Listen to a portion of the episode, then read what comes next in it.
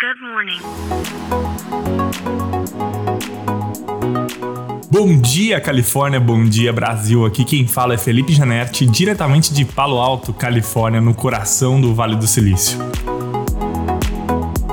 Hoje é quinta-feira, dia 22 de setembro de 2022. As Big Techs aqui no Vale do Silício estão comprometidas em reduzir seus custos de operação e se tornarem mais eficientes em busca aí uh, da garantia de uma segurança com seus uh, investidores. Ontem foi a vez da Meta uh, anunciar que vai fazer uma redução de custo considerável na sua operação. A empresa evitou dizer que parte dessa redução do custo vai ser um corte de pessoas mas, segundo algumas pessoas que fazem parte da empresa, esse custo deve sim ser reduzido também com pessoas. E existe aí uma, um, um rumor de que a empresa deve reduzir até 10% de todo o seu quadro de funcionários. Informações de dentro do Google também confirmaram uma possível redução no quadro de funcionários. A porcentagem, o percentual de quanto que isso seria reduzido não foi divulgado e nem confirmado pelo Google, mas acredita-se também que a empresa deve fazer essa redução. O que a Meta diz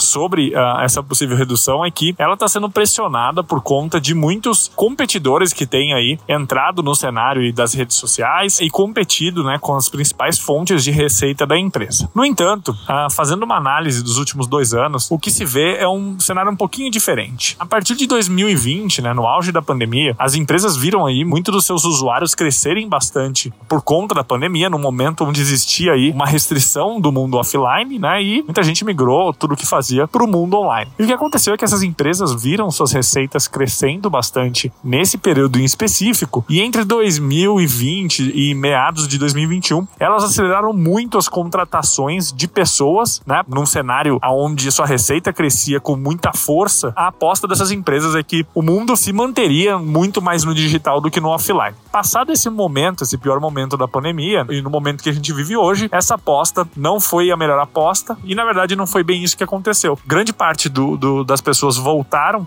né, em, em partes para o mundo offline e a receita né, e a margem dessas empresas estão sendo comprometidas em parte por toda essa expansão né, de pessoas que elas fizeram nesses últimos dois anos. E agora elas estão sendo obrigadas a fazer um reajuste para garantir aí as margens que elas precisam entregar para os seus acionistas e investidores. Bom, então é isso. A gente fica por aqui.